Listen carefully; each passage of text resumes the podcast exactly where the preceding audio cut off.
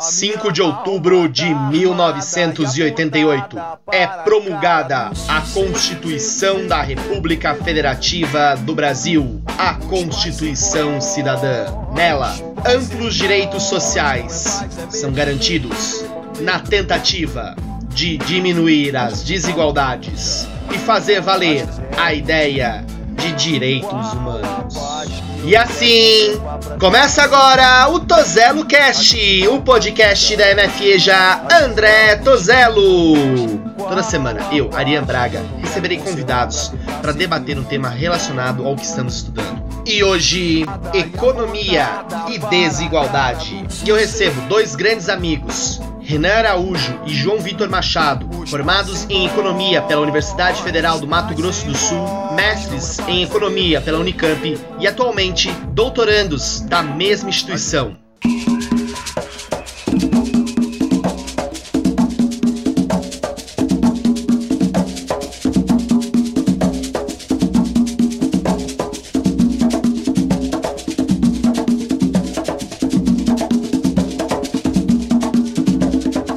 João e Renan, muito bem-vindos ao Tozelo Cast, falando um pouco sobre a economia e a desigualdade, da visão de dois profissionais da economia. Para começar a nossa nosso bate-papo, a minha primeira pergunta é, de forma geral, como que o Brasil está situado em termos de desigualdade social hoje? Né? Se a gente for olhar para o mundo inteiro, como que a gente situa o Brasil nessa questão da desigualdade social? Bom, bom dia a todos. Eu agradeço o espaço e principalmente a oportunidade de falar de um tema que é tão caro à economia e muito importante para a sociedade de forma geral.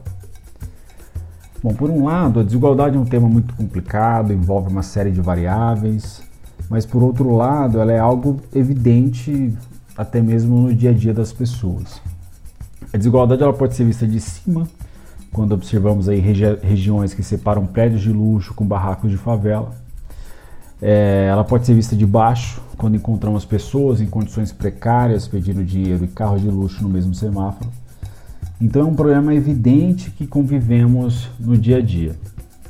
É também um problema histórico que deriva aí de uma série de, de raízes históricas. Né? Bom, fica claro como o Brasil está mal posicionado nessa questão se a gente for olhar alguns dados. De fato, o Brasil está hoje entre um dos países mais desiguais do mundo. Se a gente for analisar os 10% mais ricos, eles possuem hoje 55% da renda, algo parecido com a Índia. É, nesse caso, a gente só perde para a África do Sul. Se a gente olhar para os super ricos de forma ainda mais concentrada, a gente vai ver que 1% mais rico do Brasil ele possui quase um terço de toda a renda disponível, é, só perdendo para o Catar. Então a gente está sempre disputando aí a liderança nesses indicadores críticos em termos de desigualdade. É, e nesse caso a gente só falando da renda, porém o problema ele é ainda mais grave em outras dimensões. A desigualdade ela se coloca também em questões de gênero, de raça, em questões de infraestrutura e acesso à saúde, à educação e também em outras questões regionais.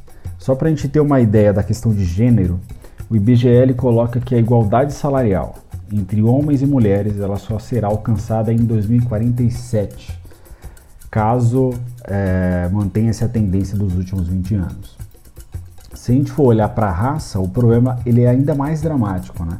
A igualdade salarial entre brancos e negros ela só será alcançada em 2089, caso a tendência dos últimos 20 anos seja mantida, o que não dá para garantir. Então o cenário ele é preocupante e ele carece de uma série de respostas rápidas e, organizadas. No entanto, houve melhoras recentes após os anos 2000. A renda dos mais pobres cresceu, milhões de brasileiros foram tirados da extrema pobreza, é, sobretudo aí através do resultado de programas sociais. E ao mesmo tempo, se a gente contar o período de crescimento, a renda dos muito ricos também cresceu. É, o problema ele se manifesta de forma mais crítica quando a renda do país ela começa a encolher e a economia ela passa a ser acometida por uma das piores crises aí da sua história entre 2015 e 2016.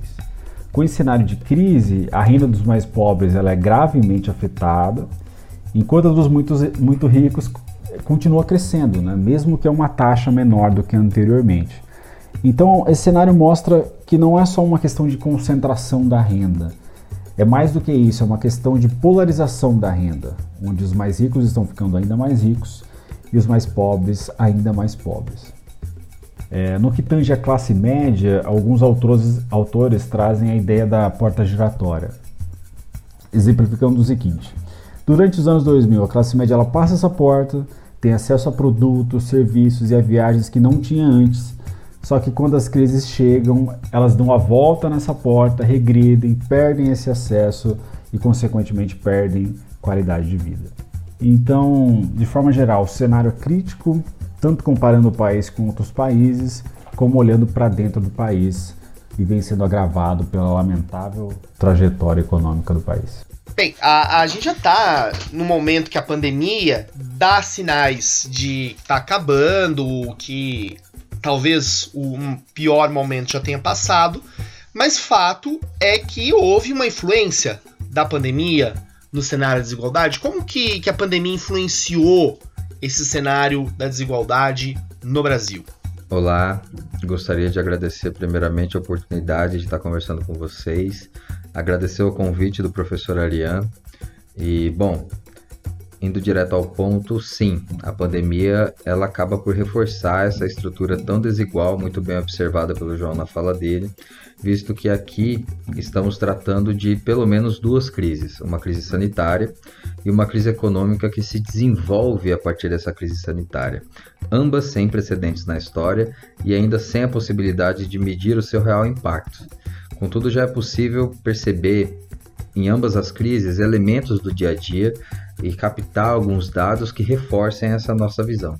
Do ponto de vista da crise sanitária, é possível é, perceber diferenças já a partir do combate ao coronavírus, visto que bairros e comunidades que estão mais afastadas do centro da cidade, com menos estrutura, com, com pouco ou nada de saneamento básico, que participam de estruturas do Sistema Único de Saúde que já estão muito pressionadas é, por causa da alta demanda antes da pandemia, então durante a pandemia piora. E isso não é uma crítica ao SUS, em verdade o SUS vem fazendo um trabalho maravilhoso durante essa pandemia, mas a sua estrutura vinha sendo sucateada devido a cortes orçamentários e isso acaba se revelando durante a pandemia. Então isso piora para quem usa, é claro. Do ponto de vista dos bairros, em São Paulo já saiu uma pesquisa onde é possível afirmar que pelo menos é, as pessoas de bairros mais pobres acabaram por se, por se infectar pelo menos duas vezes mais do que pessoas que moram em bairros mais ricos. E claro, isso também tem a ver com o fato de é, a prática do isolamento social ser diferente, uma vez que pessoas que estão em, em estratos de renda né, mais baixos acabam tendo a necessidade de ir às ruas buscar é, a sua renda, não há possibilidade de transferirem ou mudarem seu trabalho para casa para fazer um home office, um teletrabalho. É, essas pessoas também, é, muitas acabam convivendo com outras quatro, cinco, seis pessoas em um cômodo ou em pequenos cômodos, o que dificulta o isolamento. Então, são vários elementos. Do ponto de vista econômico, nós podemos apontar pelo menos duas coisas. Uma utilizando da fala aqui, que é mais estrutural, que é a carga tributária, que muito se fala sobre a diminuição da arrecadação do governo, mas o Brasil é um país que estruturalmente tributa pouco as pessoas com mais dinheiro no nosso país, visto que o Brasil é vice-campeão em tributos de consumo, ou seja, o que as pessoas consomem para se alimentar, produtos de higiene, e isso não há muita divergência entre as faixas de renda, todo mundo consome de alguma forma algum tipo de produto, e aqui está a maior parte do imposto brasileiro, quanto que, quando o assunto é renda e propriedade, o, o, Brasil é o lanterna em taxar essas pessoas. E são exatamente essas pessoas que lucraram durante a pandemia. Enquanto algumas pessoas acabam por sobreviver com 600 reais do auxílio emergencial, os super ricos brasileiros lucraram mais de 100 bilhões nesses últimos meses durante a pandemia.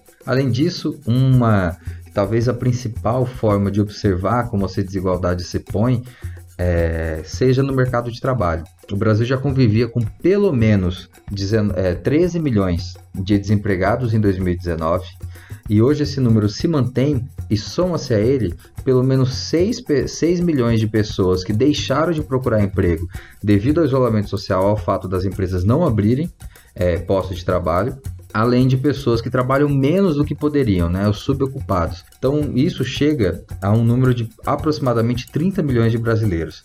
Desses brasileiros, quem mais sofre aí mais uma forma de enxergar a desigualdade do nosso país são os trabalhadores informais que não são poucos. 40% das pessoas ocupadas no Brasil hoje são de trabalhadores informais. E desses trabalhadores, 25%, ou seja, um quarto deles perdeu o emprego durante a pandemia. Exatamente porque esses trabalhos necessitam de uma economia que gira, que funciona. E quais são os setores que mais demitiram? Alimentação, construção civil, serviços domésticos. E esses trabalhadores são exatamente aqueles que não têm proteção social, proteção contratual, não têm seguro-desemprego. Então, sim, a pandemia ela reforça a estrutura desigual e existem sim pessoas que sofrem mais do que outras durante essa pandemia. Beleza? Olhando para isso aí que, que a gente discutiu, esse cenário de agravamento com a pandemia, que políticas eh, poderiam ser feitas? Quais são as principais frentes de enfrentamento ao problema? Bom, como se trata de um problema estrutural à sociedade brasileira, não é possível apontar soluções mágicas que vão resolver de um dia para o outro essa triste realidade da desigualdade social no nosso país.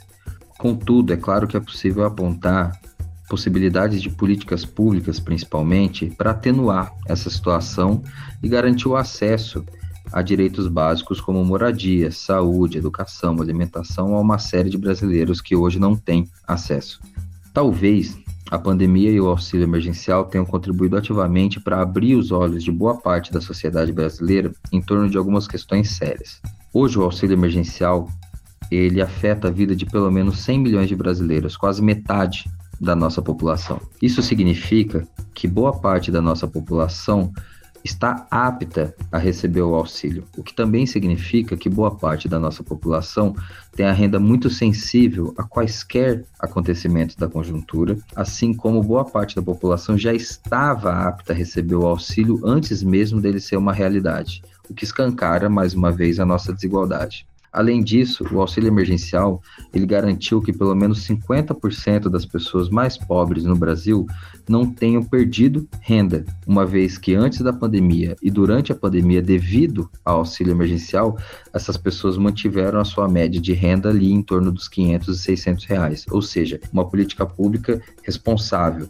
Contudo, a desigualdade social ela não existe durante a pandemia, ela é estrutural ao país. E pensar o auxílio emergencial como não emergencial, mas uma renda mínima permanente que garanta a um extrato da nossa sociedade essa renda mínima para que essa, par essa parcela da população tenha acesso a direitos básicos, talvez seja a política pública mais sensata e deve ser debatida fortemente durante a pandemia, visto os efeitos positivos que estamos vendo. De fato, não existem soluções mágicas para o problema, né? é um problema muito denso, muito complexo. João, você quer completar para a gente, por favor? Bom, como a gente pode observar, a desigualdade é um problema grave e que vem piorando nos últimos anos. O que a gente precisa fazer é pensar em uma série de respostas organizadas e principalmente debatidas com a sociedade.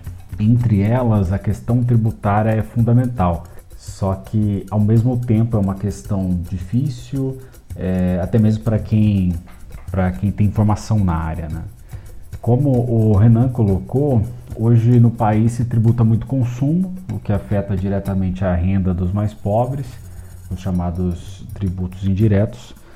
Então, o que a gente precisa pensar, e de fato está em discussão hoje, é de uma reforma tributária que seja ao mesmo tempo progressiva, ou seja, que parta do princípio de quem ganha mais é, deve pagar mais, e que, com, e que busque é, a redistribuição dessa carga tributária né, desonerando os mais pobres e, por outro lado, tributando os mais ricos. E existe uma série de alternativas a, a, a ser pensadas nessa direção, é, entre taxação de grandes fortunas, lucros e dividendos, é, a, cobra, a cobrança de impostos sobre heranças também vem sendo discutido, a taxação de bens de luxo. Hoje no país não se paga imposto sobre iates, helicópteros e lanchas. Então, são direcionamentos importantes e a própria experiência internacional mostra uma série de caminhos nessa direção. Né? Além disso, hoje no Congresso, os partidos de oposição ao governo Bolsonaro possuem uma proposta chamada Reforma Tributária Justa, uma reforma tributária justa, solidária e sustentável, que vem com indicações nesse sentido. Então, para finalizar, qualquer alteração na estrutura proprietária, ela precisa ser pensada e mais uma vez discutida com a sociedade é, nesses termos e nessa direção. É, só assim eu acredito que a gente vai conseguir melhorar esse cenário de desigualdade e, consequentemente, a vida dos mais pobres do país.